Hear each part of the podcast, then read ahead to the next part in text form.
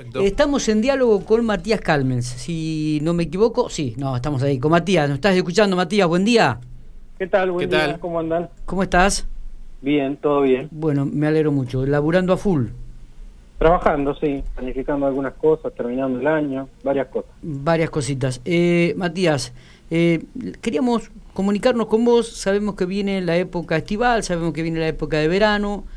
Eh, parece que eh, en esta época de verano comienzan a, comenzar a agregarse perros en, la calle, ¿no? Es tremenda la cantidad de perros que hay eh, en las calles de la ciudad. ¿Qué, primera reflexión sobre este tema y si ya están planteando alguna actividad al respecto? Eh, estamos desarrollando, no, lo único que nos frenó, digamos, durante el año fue la cuestión de la cuarentena a principio de marzo. ¿Se escucha bien? Sí, perfecto. Ah, perdón, parece que había cortado. Eh, desde, como te decía, eh, desde el principio de marzo, eh, perdón, desde todo el año venimos trabajando, nos cortó la cuestión de la cuarentena, y pero se viene trabajando permanentemente en castración, en concientización. este año nos, nos, limitó mucho la cuestión de, de poder este, llegar a las escuelas, obviamente, porque no no tuvimos, no, casi que no hubo clases presenciales. Entonces, eh, fue en ese momento nos limitamos, pero, digamos, eh, seguimos con todos los planes de, dentro de la dirección que veníamos trabajando. Eh, también, no, por ejemplo, lo que no pudimos realizar fueron los quirófanos móviles, que bueno, eso depende también de las facultades veterinarias. también hubo un protocolo al cual adecuarse y, digamos, dentro de la dinámica que tienen los quirófanos acá en Pico, no hubiera sido muy muy muy fácil de poder adaptarse, de poder adaptar al, digamos, es como, es como si fuera una especie de, espectáculo al aire libre. No, no es un espectáculo, lo que quiero decir con respecto a la cantidad de gente que se junta. Claro, claro. Eh, entonces, eh, no estábamos, no nos podíamos adecuar de manera correcta y que tenga eh, el fruto necesario el, el quirófano. Eh, lo que decidimos hacer es reforzar eh, eh, las castraciones en nuestro quirófano del que está emplazado en el refugio. Está bien. Entonces, bueno, en este momento estamos con respecto a castraciones propuestas, digamos, desde, desde inicio de año a esta altura estaríamos al día. Con ese refuerzo y además hizo también un esfuerzo a nivel económico desde el municipio para poder aumentar el cupo de castraciones que se tiene eh, desde con el colegio veterinario para bueno para, para poder llegar a ese a ese mínimo establecido eh, y no, no no quedarnos atrás eh, en la carrera con el tiempo. ¿Cuántas se llevan en el curso del año? Ah, en el año sí 1500 1512 para ser más exacto hasta octubre. Está bien, hasta el mes de octubre. Hasta el mes de octubre se están realizando más. Y, hay gente que ha pedido turno y dice que le demoran entre 40 y 45 días en responderle, ¿verdad? Sí, sí, sí. En realidad, aprovecho a aclarar, cuando la persona saca el turno, eh, aparece un, una leyenda en la página que dice su enviado, su respuesta fue enviada correctamente y ahí eso quiere decir que ya están inscritos. Pero, eh, mirá, tenemos eh, hoy por hoy eh, cerca de 1.800 solicitudes de turno y estamos cubriendo, bueno, esas en esas 1.500, más o menos entre 1.300 y 1.500. Está bien. estos 1.500 están contados desde enero, ¿no? Lo que te decía recién. Pero estamos cerca de las 1.000, sí, ahí estoy mirando, 1.800, eh, casi 1.850 solicitudes. esto nos permitió la la cuarentena lo que tuvimos que hacer es adecuarnos, entonces eh, decidimos implementar este sistema digital de inscripción. Sí. Entonces, bueno, eh, obviamente que hay mucha más inscripción porque no necesariamente el vecino tiene que venir a, a la dirección a anotarse, lo hace directamente y espera, pero tenemos mucha demora por eso. Está bien. Eh, Matías, ¿cuál es el costo de cada una de estas castraciones que le sale al municipio? ¿Qué costo le sale? ¿Cómo es el tema? Nosotros tenemos un, este, un monto establecido que hoy por hoy está es al 50% de lo que se cobra en una veterinaria, eh, o sea, el precio de la veterinaria particular. Ajá. Este, no, no sé si sería, es un precio alrededor de los 2.000 pesos. ¿Por castración?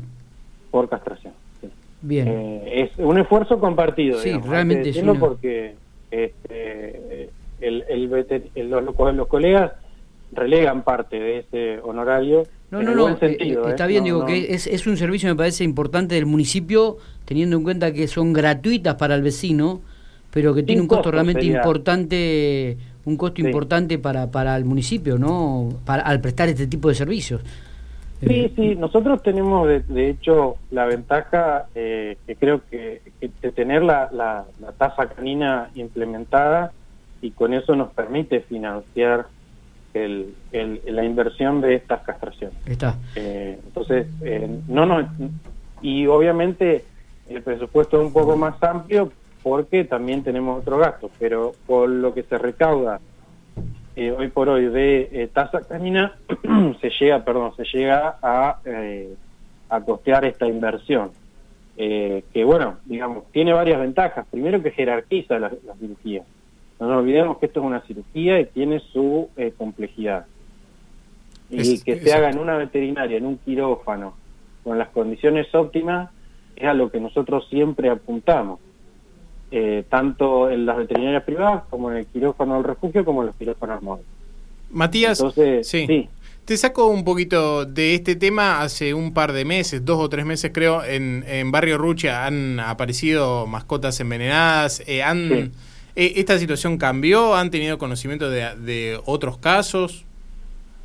Ya, hubo en ese momento, particularmente nosotros participé, fue en el barrio, eh, sería universitario, en la calle 302. Eh, ahí fue donde mm, un, apareció un animal muerto y lo trajimos eh, para, para, para, llevar a cabo el protocolo de rabia acá al quirófano del refugio y luego por las comunicaciones en grupo de WhatsApp de los veterinarios, digamos, eh, mm, terminamos eh, confirmando la sospecha de que este animal había sido envenenado. Nos comunicamos, el dueño se comunicó con nosotros, pudimos hablar con él, le explicamos cómo fue el procedimiento, esto fue un par de días después, ya habíamos enviado la muestra para rabia, ya habíamos hecho todo el procedimiento, y hablé con la policía y había una denuncia formal, pero no se volvió a repetir. Sí tuvimos otra situación parecida en Barrio Sur, de la cual nosotros no recibimos denuncia formal en la dirección, pero de todas maneras eh, nos comunicamos con el veterinario de, la policía para que nos dé un informe. Sí, estuvieron trabajando en el lugar y aparentemente sí, había, había habido un envenenamiento de un par de, de perros en el... Pero bueno, siempre teniendo en cuenta esa, esa precaución. Es, la verdad, es una locura hacer una cosa así porque no solo está en juego la vida del animal, sino de cualquier persona que lo manipule. Sí, nosotros siempre decimos que obviamente a todo el mundo le da lástima el animal, pero los, niños y la gente que circula por la zona también, como vos decías, una verdadera locura. Eh, eh, ¿Están esperando con ansiedad la posibilidad de, de, que se concrete la hotelería canina como para ir descomprimiendo la canilera aquí en de General Pico? Sí, eh, la verdad que sí. Eh, como ustedes sabrán, es uno de los proyectos que está, incluido dentro de los 10 proyectos participantes de presupuesto participativo. Eh, y sí, es un proyecto no solo de, de, Pico, sino de varias localidades. y hoy por hoy tenemos un problema porque este refugio que tenemos aquí, estamos enfrente de un barrio eh, con todo lo que ellos generan, no solo la cuestión de molestias por ya sea por ladridos o por olores, sino también una cuestión de salud pública, porque bueno, al lado tenemos el, el depósito de vehículos de la policía y bueno, hay presencia de roedores y los roedores así como que cruzan para, para el lado del refugio, cruzan la calle y pueden ir para, para alguna de las casas. Entonces, ¿Cuántos animales hay acá en la perrera actualmente? 200. 200, ¿y, la capacidad para cuánto es? Y está ahí, 200, 250. Nosotros tratamos de eh, no, no usarlo como un, como digamos, como, como una previa a la adopción, por ejemplo, que lo traigan acá para que se ponga, si no, eh, instar a que la gente, si no lo puede tener, que lo den a adopción. También, digamos, de, paso eh, recuerdo Muy bien, estábamos hablando con Matías Calmes. Se perdió, eh, ¿no? Exactamente. Eh, la comunicación es el director de zoonosis y vectores de la municipalidad de la ciudad de General Pico, dando detalles. Me, me, quedó este, el, el, importe de cada una de las castraciones que le sale al municipio, ¿no? Dos mil pesos. Dos mil pesos y ya llevan alrededor de mil quinientos. O sea que lleva gastado tres, tres millones de pesos en castraciones, un servicio que es gratuito al vecino pero que lo afronta este, el municipio con un convenio con varios veterinarios de la ciudad de General Pico.